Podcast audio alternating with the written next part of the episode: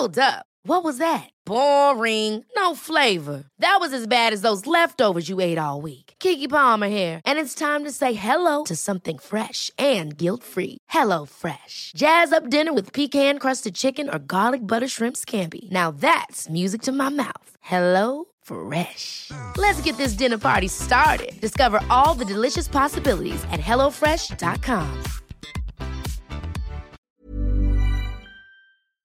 Écoute, j'étais parti dans une grande euh, théorie sur ce film. Mais ça va être chiant. Mais vas-y. non, je préfère parler de femme à poil quand même. Mais bon. Ah, mais tu peux parler de femme Ouais. à poil et de ta théorie, c'est justement Ouais, tout ouais. l'intérêt. Ouais, alors, attends. C'est une théorie de quelqu'un d'autre? Mais écoute, Votre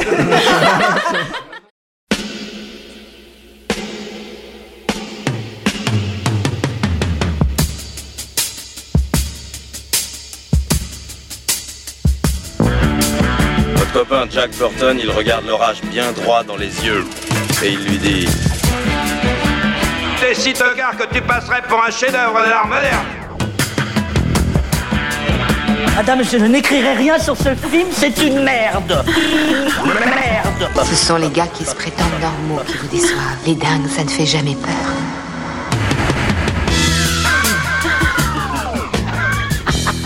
Elle nous connaît dans les coins, la frangine.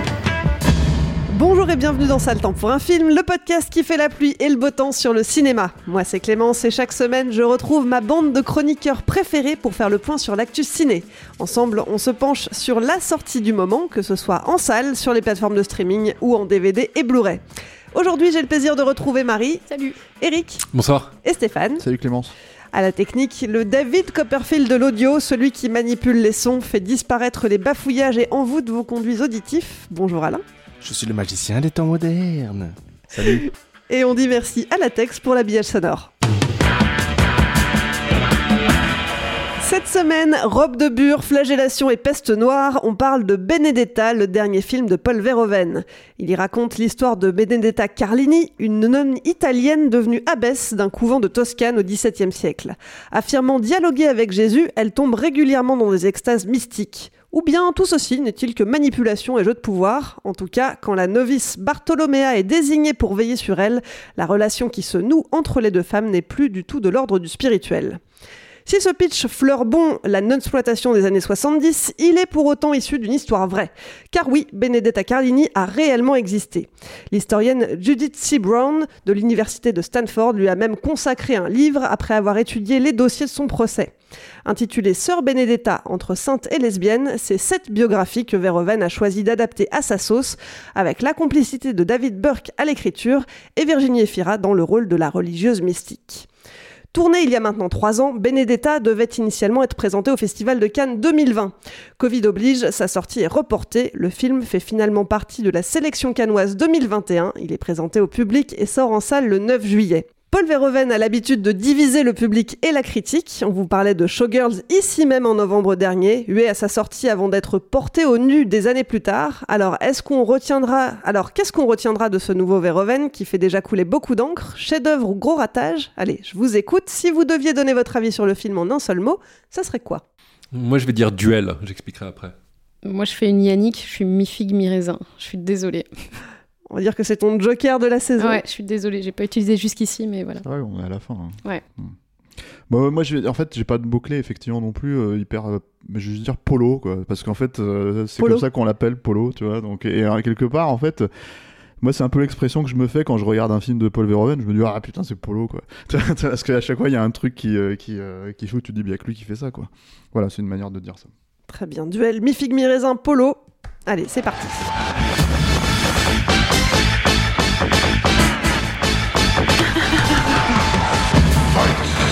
Eric, je crois que tu avais une théorie très intéressante à nous exposer. Alors, ça va être lourd. Mais euh, Paul Verhoeven, comme Stéphane, on, on l'a rencontré à un festival de Gérardmer il y a longtemps. Ouais, moi, je l'ai interviewé aussi. Ouais, moi aussi. hein. Et, euh, et il était assez. D'ailleurs, moi, quand je l'avais interviewé, il y, a- il y a une, euh, il y avait la bande-annonce de la Passion du Christ qui venait de tomber, et il m'en parlait. Il me dit Qu'est-ce que c'est que cette merde là? Parce que lui, il bossait, il me disait, là, je suis en train de bosser, en... d'apprendre le grec ancien pour lire les, les ouvrages dans le texte, etc. Il disait, moi, je veux faire une vision, j'ai, j'ai ma vision de Jésus et je veux le montrer comme un Palestinien, comme un terroriste. Ah, c'était son grand projet de film qu'il a pas fait, mais il a sorti le bouquin, là, il y a pas longtemps que je veux lire. évidemment, cette anecdote, en fait, elle illustre bien aussi ce qui se passe euh, dans Benedetta, euh, qui est qui est pas du tout euh, un film porté par la foi. C'est plutôt un film assez libidineux, donc du coup, j'aime bien. Et, en fait, c'est un film comme et moi, je trouve que c'est un film d'un Paul Verhoeven enfant, mais euh, comme dans beaucoup de ses films, c'est un film qui a l'air beauf comme ça, comme euh, Showgirls, comme Starship Troopers, et en fait, qu'il est pas du tout.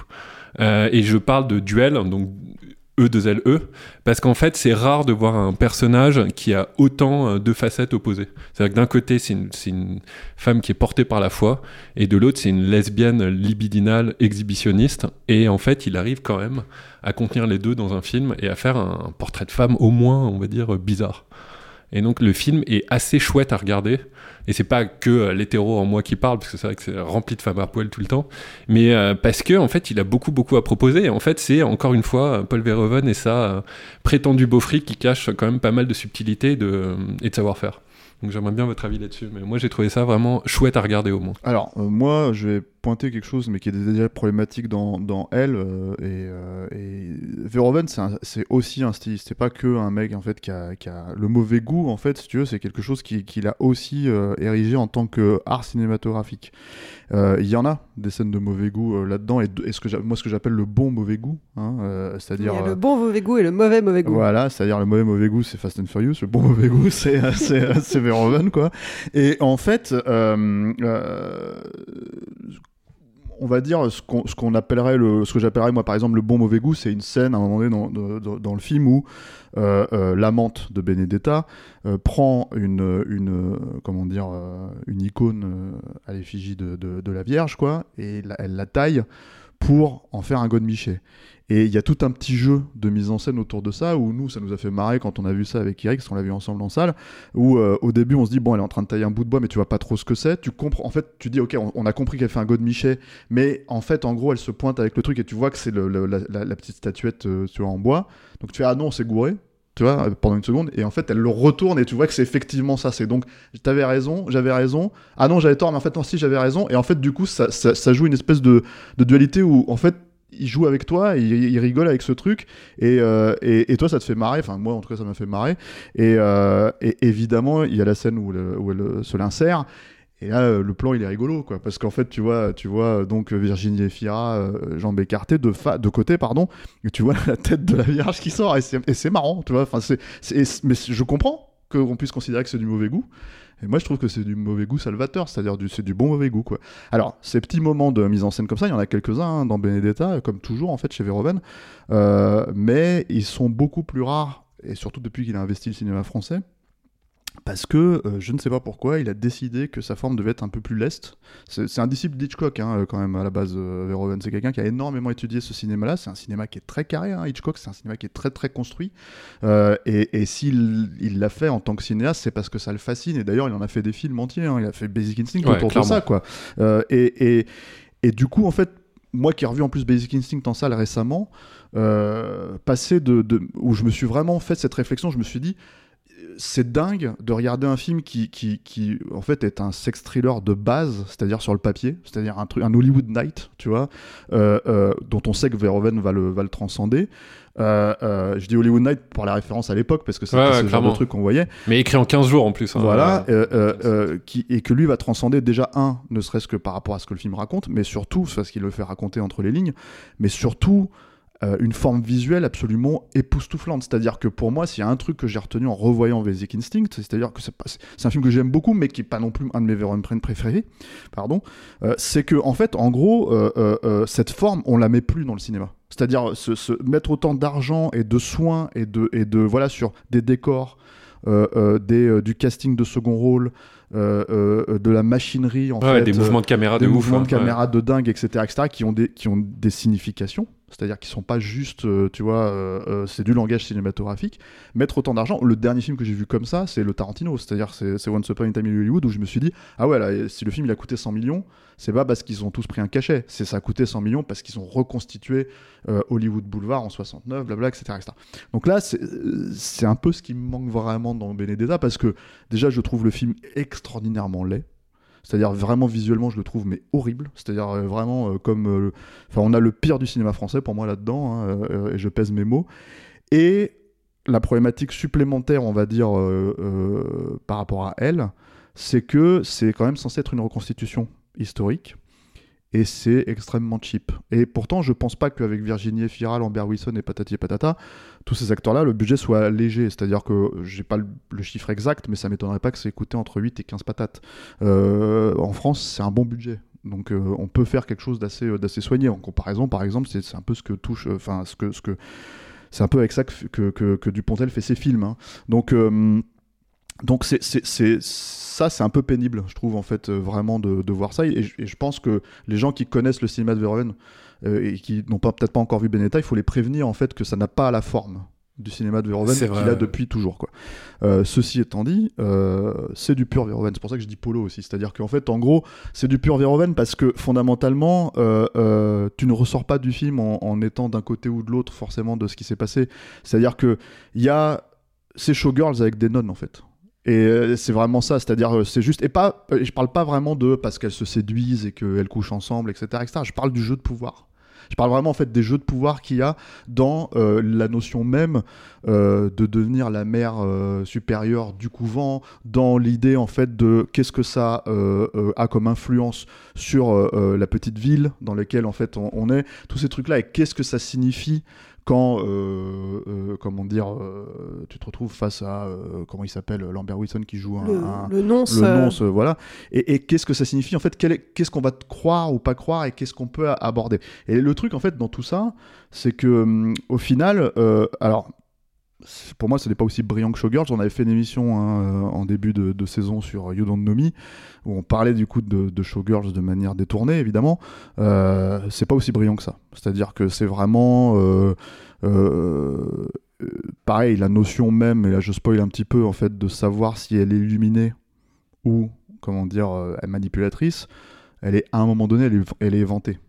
Alors je dirais pas ce que c'est, mais en fait, c'est des questions que, qui, restaient ouvertes en fait dans les autres films de Verhoeven. C'est-à-dire que en gros, quand tu regardes un film comme euh, euh, euh, Total Recall, la question de savoir si en fait il vit vraiment la situation que tu es en train de voir ou est-ce que c'est en fait une embolie cérébrale dans sa tête et en gros il est en train de il, a, toutes les images en fait qu'on lui a implantées qui s'entrechoquent tu vois et qu'il est en train de crever c'est une question qui est laissée totalement en suspens parce que à cette époque-là, et, et moi je trouve que c'est mieux de fonctionner comme ça, euh, euh, à cette époque-là, c'était un film de Schwarzenegger, donc en gros on pouvait pas dire ouvertement que Schwarzenegger avait une embolie cérébrale dans le film et qu'il était en train de crever, sauf que pour Verhoeven c'est le cas. Mais il le dit pas ouvertement, c'est-à-dire il laisse le truc, le flash au blanc, c'est ce que ça exprime quoi. Euh, pareil avec Basic Instinct, est-ce que c'est la blonde, est-ce que c'est la brune, en fait tout ce jeu autour d'Hitchcock, tu vois. Là, c'est relativement clair. C'est-à-dire, voilà. mais la question reste en suspens parce que quand elle est gamine, par exemple, elle a tout ce truc où elle dit au, au- au- comment dire, euh, au malandrin là, qui, euh, qui, euh, c'est quoi la scène d'ouverture, tu sais, où ils lui prennent euh, C'est euh, des, des- des, des voleurs Des en fait, soldats, non, des, des voleurs soldats, qui- vol- des, vola- des soldats voleurs, tu vois. Et en fait, en gros, il lui dit mais la, la Vierge va te punir et t'as un oiseau qui arrive et qui chie sur la tête de- du gars et en fait les mecs sont morts de rire et voilà. Et peut-être qu'effectivement quand elle a 8 ans, elle se dit euh, je parle, la, la- la Vierge parle à travers moi, la Madone parle à travers moi, tu vois.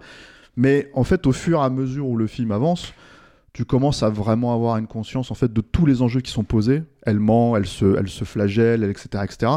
Tu finis par avoir plus ou moins la réponse euh, dans le film. Et j'aurais préféré que ça reste un peu plus en suspens parce que je pense que ça aurait donné un peu plus d'étrangeté au film, euh, de bizarrerie, comme tu disais, euh, Eric, tu vois. là où finalement, c'est. Elle... Bon, je spoil du coup un peu, euh, c'est-à-dire, euh, voilà, elle reste la manipulatrice en chef, quoi. C'est-à-dire, euh, voilà, alors, pas, pas, pas sur tout, mais vraiment sur, euh, sur, Et des points, sur des points politiques en tout Oui, cas. mais peut-être pas forcément consciemment, c'est ça qui intéresse. Possible aussi, quitte, ouais. quitte à spoiler, puisqu'on est dedans, euh, elle reste la manipulatrice en chef, n'empêche qu'à la fin, euh, elle choisit de retourner dans le couvent. Et elle y passe 35 ans. Oui, mais en fait, c'est pour le coup, c'est ce qui n'est pas explicité dans le film. C'est-à-dire que c'est un, c'est un texte Mhm. qui est un texte historique, c'est-à-dire en fait qui t'explique ce que Benedetta est devenu, mais euh, euh, à ce stade en fait de son truc, elle aurait pu se dire je vais y aller et retourner la situation, tu vois, de nouveau. J'ai- J'y ai réussi jusque-là, je peux peut-être le refaire, tu vois. C'est- tu suis la logique de ce que ça raconte hein, dans le film, hein, c'est ça que je voulais dire, quoi. Dans, dans les enjeux. Oui, parce que quand elle y retourne, euh, euh, je sais plus comment s'appelle euh, la novice qui s'occupait d'elle, lui dit euh, Mais tu sais, euh, ils étaient pour toi, mais ils peuvent très vite se retourner contre toi. Donc je pense qu'elle part aussi avec une intention de, de encore euh, manipuler les gens là-bas.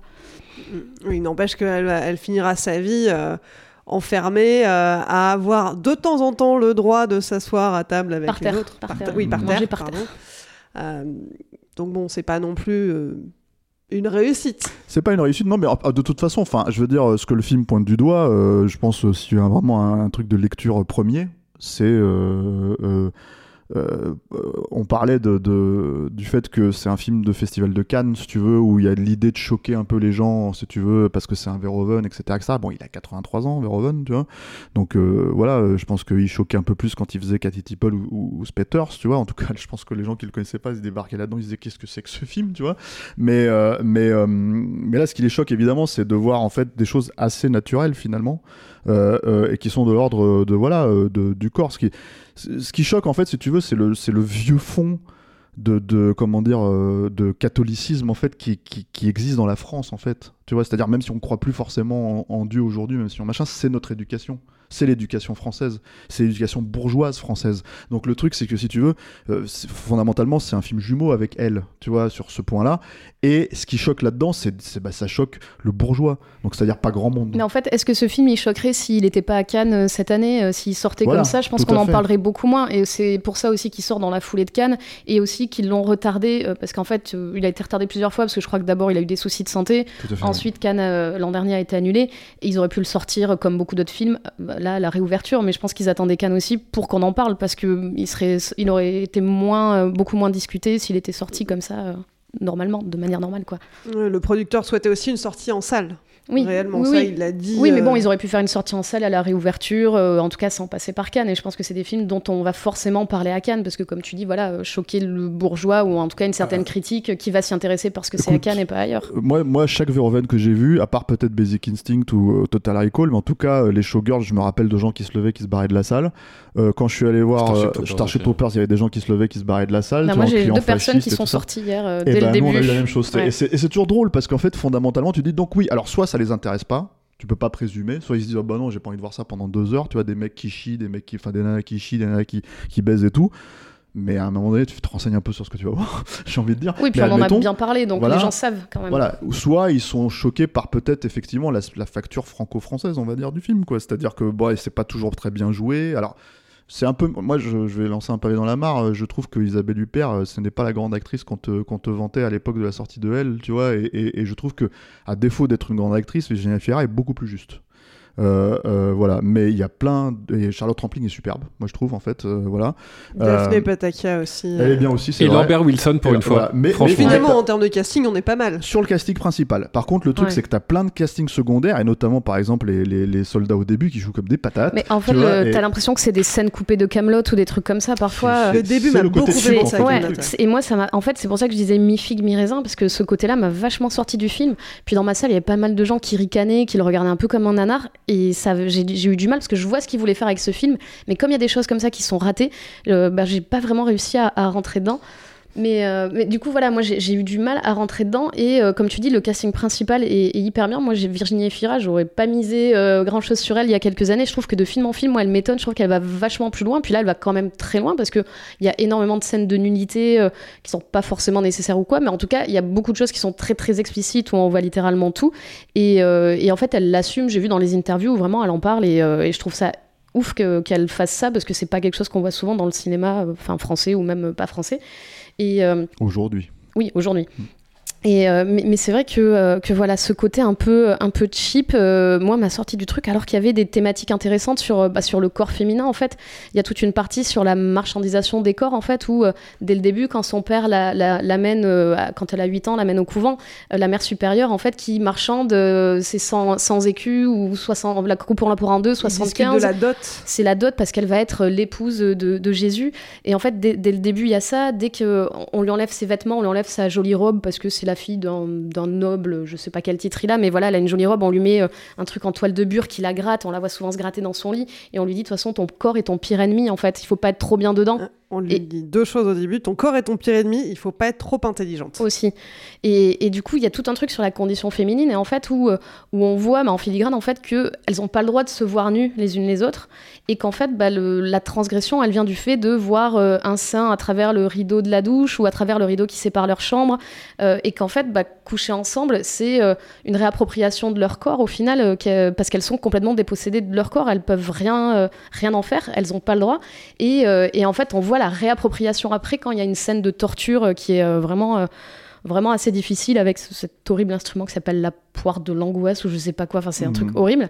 Et en fait, on voit que euh, bah, en fait, la punition pour s'être réapproprié son corps, c'est euh, l'homme, l'autorité suprême, le mec qui vient de Florence ou de je, ou de je sais plus quelle ville et euh, qui vient avec quelqu'un qui la torture et et après, ça finit euh, au bûcher. Enfin voilà, c'est c'est euh, au final le corps qui est euh, blessé ou réduit à néant par l'homme et par l'institution en fait. Et en tout cas, le truc, c'est que ce qui est intéressant en fait par rapport à ça, et je voulais rebondir juste sur ce qu'on disait sur le, sort en fait finalement de Benedetta au final, c'est que je pense que de toute façon, de toute façon, c'est un crime ce qu'elle commet aux yeux de, de l'Église.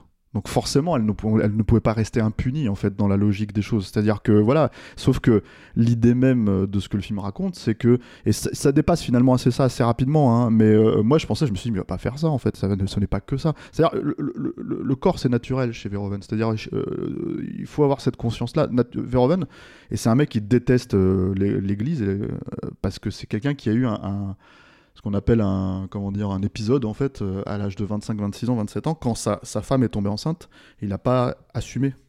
Et il est parti en fait dans, dans, comment dire dans une euh, une secte on va dire de pentecôtistes tu vois.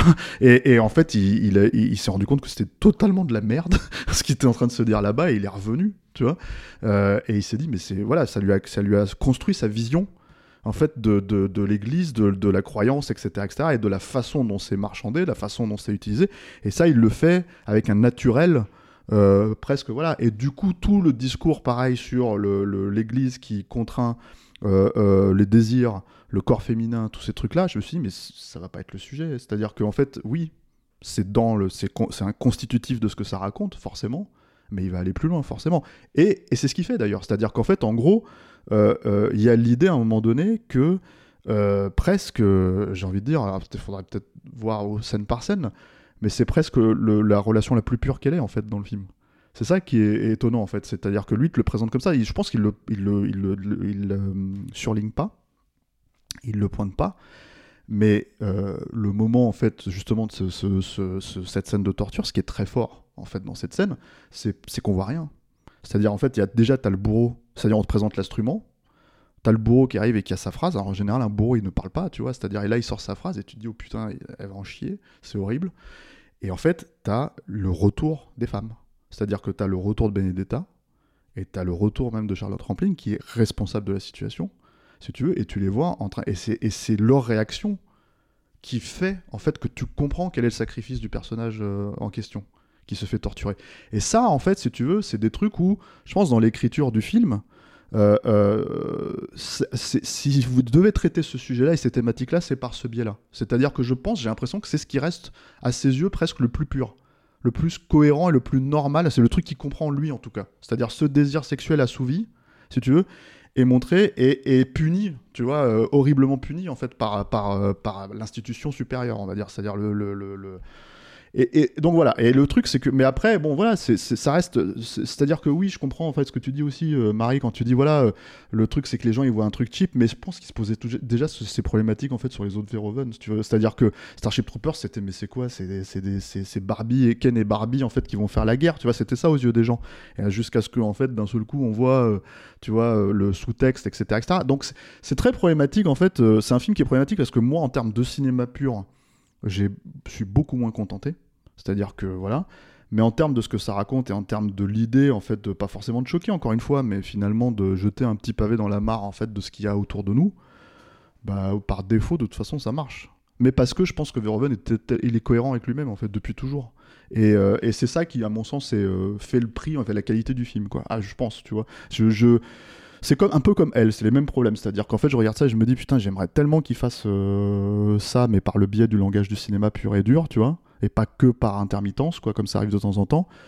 Mais bon, finalement, en fait, sur le papier, euh, bah, le film il défonce, quoi, tu vois. Et puis. euh, Et je trouve que Benedetta en fait ressemble plus pour moi un film de Verhoeven dans la mesure où tu parlais d'Hitchcock et c'est très très juste. hein. Euh, Verhoeven comme Hitchcock en fait et c'est pour ça que les enfants aussi. Enfin je sais pas si tu te souviens qu'on a vu Robocop. euh, je sais pas moi je devais avoir 12-13 ans et j'étais Ouais. vraiment. euh, En fait ça fonctionne sur plusieurs niveaux de lecture comme Hitchcock. C'est-à-dire qu'il va il va pas euh, il va pas euh, euh, partir du cahier des charges. C'est-à-dire quand tu vas voir un film de Verhoeven, la, la, la première couche elle est là, comme un film d'Hitchcock. Et après il y a un sous-texte énorme. Et dans Elle, moi j'étais un peu frustré parce que je savais pas vraiment de quoi parler le film en fait. Euh, surtout enfin, toute la partie de flashback là dans Elle, elle est, elle est, elle est vraiment ouais, puis c'est, enfin, je pense qu'il y a ce questionnement sur le viol, c'est-à-dire qu'en fait le truc, euh, le truc avec Verhoeven, c'est que c'est, il a- voilà, tu parlais de Robocop, il a déjà fait son film sur Jésus en fait, c'est Robocop. Ouais, ouais, ouais. Tu vois, donc voilà, en gros, c'est un mec qui meurt et qui revient à la vie et qui à la fin marche sur l'eau. Et, tu vois, non, sauf que c'est, euh, tu vois, voilà. Mais c'est aussi un actionneur. euh, Euh, c'est aussi voilà un film de SF complètement dingue et tout. Et, et le truc, si tu veux, c'est que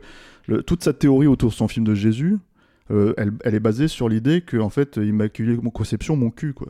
C'est-à-dire qu'elle a été violée et qu'en fait, euh, euh, en gros, si tu veux, euh, euh, Jésus est le fruit de ce viol, en fait. Et en par un soldat romain, je crois. Voilà. Et en gros, si tu veux, c'est un truc qui est quand même là pour le coup, s'il fait ce film, je pense que ça risque d'être très problématique en fait, si tu veux, quand il va sortir en salle, parce que parce que euh, s'il le fait en plus à la Verhoeven, bah voilà, on va on va tomber dans des travers. Mais mais c'est comme tout en fait, c'est-à-dire que en gros, euh, il est arrivé aussi à un stade aujourd'hui où je pense que il est tellement en fait finalement euh, cohérent avec lui-même que il, a euh, par exemple la fin de Black Book.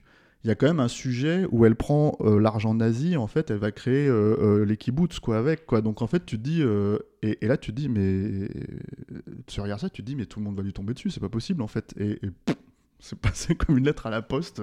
Mais moi-même, quand j'en avais parlé dans l'interview, il m'avait dit, oh, bah.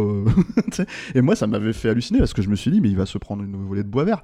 Donc, il y a tout un truc comme ça où je pense que, euh, justement, le bon mauvais goût est doublé d'une extrême intelligence en fait à l'idée de savoir comment euh, sur quoi appuyer et, euh, et voilà mais mais mais euh, mais bon je, je, je- le langage me manque en fait dans ce dans ce film. C'est mon problème en fait. C'est mon problème principal. Et je pense que je pense que c'est ce qu'il faut prévenir en fait les gens qui, qui, qui connaissent le ce Ouais, bien quoi. sûr. Mais il faut aussi leur prévenir que, ouais, voilà, comme tu dis, Polo est là. Et que donc le cahier des charges, si Ouais. vous voulez voir euh, euh, des nonnes à poil, euh, des bah, qui tout, tout est là en Robocop, fait. T'as des gens qui regardent Robocop parce que c'est un actionneur. Ouais, ouais, et que un Mais ça marche aussi comme ça, Mm. aussi, tu vois. Et Starship Troopers marche aussi comme ça. Bon, c'est vrai que moi j'adore les sous-textes hein, chez Paul Verhoeven parce qu'il y a vraiment il y a, il y a les deux écoles quoi. Il y a, il y a à boire, à manger, il y en a pour tout le monde. Euh, je trouve que ces films-là, en fait, on peut les revoir, on trouve toujours des trucs dedans. euh. Ah, mais je les revois pas, moi. Elle ou Benetta, je suis pas sûr de le revoir tout de suite. Moi je le reverrai parce qu'en fait, bon, euh, j'essaie d'en parler tout à l'heure, mais j'ai- pas trop le vocabulaire pour ça, mais ça me faisait penser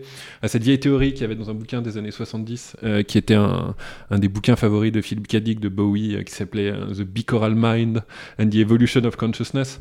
Et en fait, c'était une théorie hein, qui a été répudiée depuis, mais qui a aidé en fait à comprendre euh, comment euh, évolue la conscience, hein, qui disait qu'en fait, donc, on a deux hémisphères du cerveau et qu'avant, en fait, le, cerveau était moins évolué qu'il était aujourd'hui, et que du coup, en fait, quand on entendait nos pensées, on pensait que c'était les, voix de Dieu.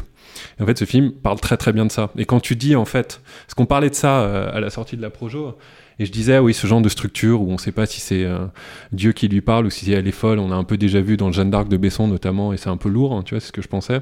Et après, tu me disais, ouais, mais là, c'est quand même assez différent, et t'as raison.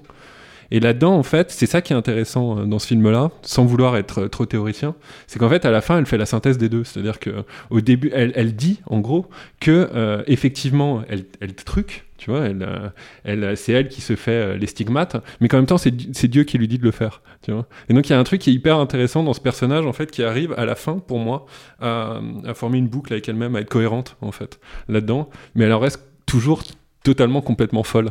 Donc du coup, ce film-là, en fait, au niveau de la stricte évolution du personnage, il est quand même hyper intéressant, je trouve. T'as Ouais. vraiment l'évolution d'une folle, en fait, dedans, là-dedans, qui arrive à, à concilier, voilà, toutes les parties de sa personnalité. Et à être à la fois nonne, lesbienne, libidinale, nymphomane et sainte. Parce que c'est possible. Bah ouais. Mais du coup, en fait, voir tout ça en fait dans un film, en dehors du cahier des charges, en plus du cahier des charges, je veux dire, c'est cool. C'est-à-dire qu'il y a quand même de la densité, il y a quand même du travail sur la structure. Donc c'est pas que un film euh, mineur de Verhoeven, je pense. Je pense que c'est un, un vrai bon. Je, je le trouve bien meilleur que celui avec euh, Isabelle Huppert, par exemple, ou bien meilleur que Invisible Man, par exemple. Euh, Holoman. Holoman, pardon. Voilà. Ouais, ouais, bon, c'est. Et puis en plus, on a quand même bien rigolé quand on a vu le film. C'est vrai, parce qu'il y a des blagues de paix, c'est ça que tu Voilà, veux il y a des blagues de paix. voilà.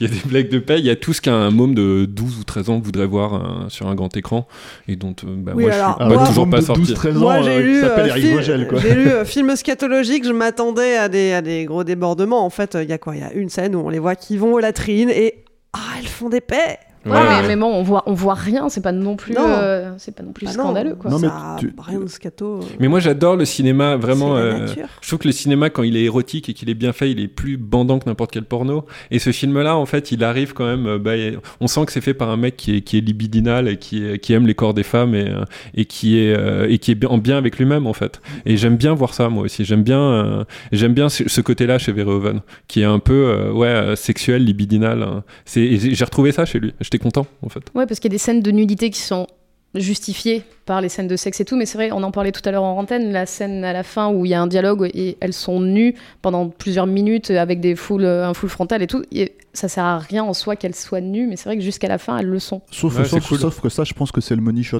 C'est-à-dire Mm, qu'en ouais, fait, oui, dans oui, la clairement, logique de ce que tu. Alors, parce qu'à un moment donné, il y a aussi cette problématique de qu'est-ce que tu viens voir. Tu vois, genre les gens qui se lèvent et qui se barrent de la salle, s'ils se sont pas renseignés, c'est étrange quand même. Tu vois ce que je veux dire Mais là, tu sais que tu vas voir un film sur des lesbiennes, tu vois. Et l'idée, si tu veux, c'est que. euh, et en plus, avec une star de cinéma française, tu vois, une grosse star de cinéma française. Euh, Et Fira, c'est quand même la nana qui finalement monte tous les films qu'elle veut monter. En fait, elle, a cette capacité aujourd'hui. Elle est bankable, quoi.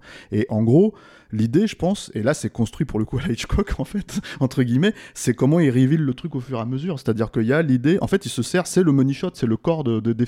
Et en gros, euh, elle est, euh, euh, et d'après ce que j'ai compris en plus, parce qu'on lui a posé des questions en fait à Cannes, elle avait l'air consentante dans cette logique-là, tu vois, elle est utilisée euh, de cette manière-là, et du coup, à la fin, effectivement, c'est la vraie, pour moi, la vraie première fois, tu l'as vu, tu la vois totalement nue arriver, et tu fais, ah d'accord, donc euh, là, euh, elle est devant toi, face caméra, voilà.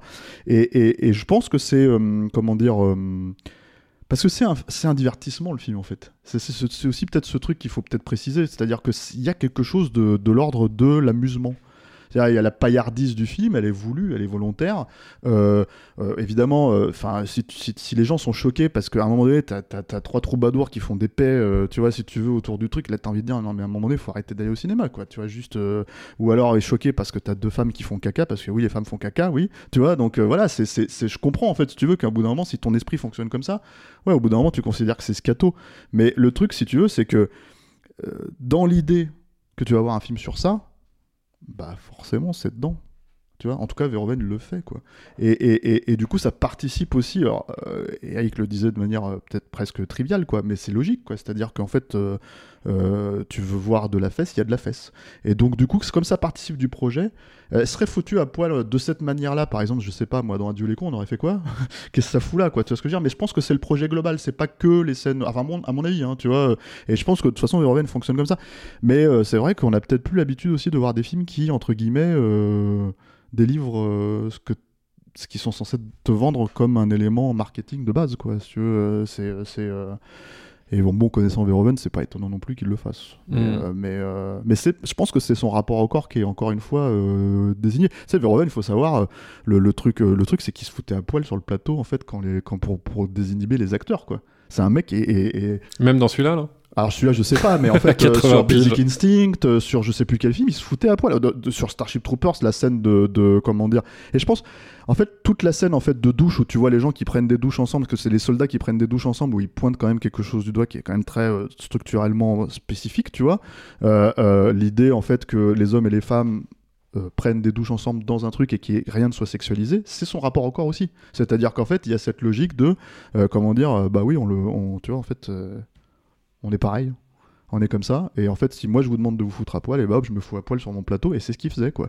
Et en plus, Verhoeven, bon, euh, tu vois, tu sais, c'est un mec qui, quand il est ructe, il y a son dentier qui se barre, il en a rien à foutre. Enfin, il est vraiment, il est, tu vois, il est à l'image de ses films, le mec, tu vois, il est truculent, un peu paillard, un peu, tu vois, voilà, et, euh, et extrêmement intelligent, extrêmement, euh, tu vois. euh, malgré tout extrêmement sophistiqué, je pense. tu Ouais, vois. ouais. Et je pense que c'est ça, en fait, le truc, c'est que ça participe de tout ça, quoi. À, enfin, à mon avis. Ouais. Mais franchement, c'était cool de voir ça en salle aussi. hein. Moi, ça faisait longtemps que je n'étais pas allé en salle. hein. Et euh, même si euh, c'est vrai que la lumière euh, est pas terrible, le découpage est pas ouf non plus, hein, euh, c'était quand même agréable de voir un film avec de la densité. Enfin, on est. genre, ça aurait été triste de le voir sur Netflix, ce truc. C'était cool de le voir en salle. Ah Ça- ouais, ouais. Donc moi, je conseille quand même d'aller le voir Mm. euh, pour toutes les couches que ça. a. La, la couche, euh, peut-être euh, film de node un peu lesbien, mais tout ce qu'il y a à côté est quand même cool. Quoi. Ça, ça remplit, c'est vrai, les, les petits défauts de mise en scène qu'il y a, notamment visuellement. C'est vrai. gros défaut. Ouais, ouais, non, mais je, je vois ce que tu veux dire et t'as raison là-dessus. Euh, c'est vrai que c'est un peu décevant euh, venant d'un type qui fait d'aussi beaux mouvements de caméra avec la musique de Jerry Goldsmith dans Basic Instinct quand Catherine Tramell déf- descend les escaliers et le plan est à tomber hein, et quand tu vois euh, bah, ce qu'il fait dans Benedetta euh, c'est jamais Ouais, puis même des scènes, tu vois, je veux dire, même, tu vois, je comprends en fait la logique. Par exemple, il y a cette scène où elle se jette dans le vide, là, tu vois, la, nana qui se suicide et tout, et, et- et qui crée une situation, voilà. Mais, mais, et je comprends ce qu'il essaye de faire, tu vois. Mais sans même comparer à Basic Instinct, quand tu connais les diables de Ken Russell, enfin, tous ces Ouais. trucs-là, tu peux pas, en fait. À un moment donné, tu fais, bon, euh, c'est pas joli, c'est pas, tu Ça m'a fait penser à Sacré Graal, moi, cette scène-là. Ouais, mais, mais, mais c'est, c'est un des trucs, en fait, c'est que je pense que c'est un problème, en fait, ce film qui, qui soit à la fois, en fait. euh, Bon, il est comme ça maintenant, voilà, c'est ça, mais c'est un problème qu'il soit aussi laid finalement, parce que, en fait, il aurait été beau, il aurait été juste euh, machin, tu vois, euh, incroyablement beau et sophistiqué, tout ce que tu veux, etc., etc. Et je pense que ça serait un vrai chef-d'œuvre, à mon avis. hein. Enfin, oui, oui, oui. Je pense que euh, c'est peut-être pas un truc qui, euh, voilà, euh, qui peut-être pas un de ces films qui reste. euh, non, mais ça sera en tout cas un, vrai- un film, à mon sens, beaucoup plus plaisant. Je pourrais le revoir et le revoir. Show- Showgirls, Mm. c'est ça. Ouais. Showgirls, c'est un film qui visuellement est assez incroyable quand même. Quoi. Tu vois, tu regardes le truc, tu te dis, voilà, c'est, c'est putain. Ah ouais, elle est à poil. Ah ouais, putain, le mouvement de caméra. et non, mais moi, c'est des trucs comme ça. Tu vois, c'est, c'est, euh, c'est, euh, tu viens voir ça et t'as, t'as, t'as 100 fois plus, quoi. Ouais, Donc, ouais. ouais, là, là, t'as pas 100 fois plus. Mais il y a aussi tout ce côté film de peste. hein. Tout- toute la partie avec Lambert Wilson aussi est mortelle, je trouve. hein. Euh, et avec Charlotte Rampling et la manière dont la, la peste arrive dans cette petite ville et tout, hein, il y a quand même à, il y a quand même à voir. Enfin, mon, mon imaginaire était actif pendant le film, j'étais content d'être là. Donc euh, merci Polo. Polo, quoi. Très bien. Merci, Polo. Donc, pour conclure ce film, bon, bah, on va le voir. Marie, tu veux ajouter quelque chose? Non, parce que moi, comme je disais, je suis mi-figue, mi-raisin, et c'est un film que je reverrai, je pense, dans quelques mois ou quelques années, et j'aurai sûrement un avis euh, différent. Alors, je sais pas dans le positif ou dans. Très bien. Voilà. Si tu fais des blagues, fais-les dans le micro. euh. Pardon, pardon. Ouais. Ouais, mais fais pas à 2 cm de mon visage. C'est pas très geste barrière. Bah, à revoir donc dans quelques années. Euh, si vous voulez vous faire votre propre avis, Benedetta est sorti en salle le 9 juillet. Et vous, vous en pensez quoi Si ça vous a plu, si ça ne vous a pas plu, on veut le savoir. Dites-nous tout sur le répondeur de Capture Mag. Pour ça, retrouvez-nous sur Messenger, enregistrez un petit message vocal et on le diffusera dans la prochaine émission.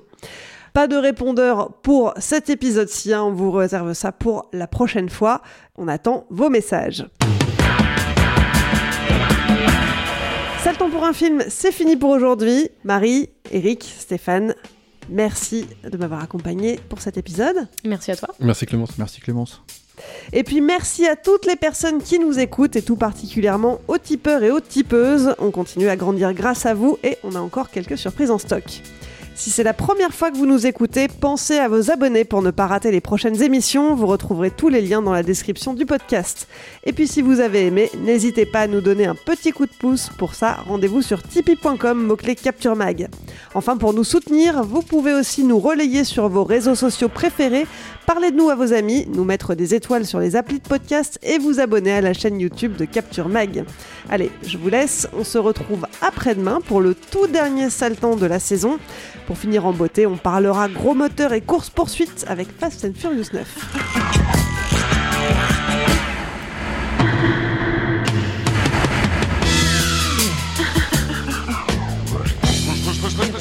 Restez pas là, y a rien à voir, dégagez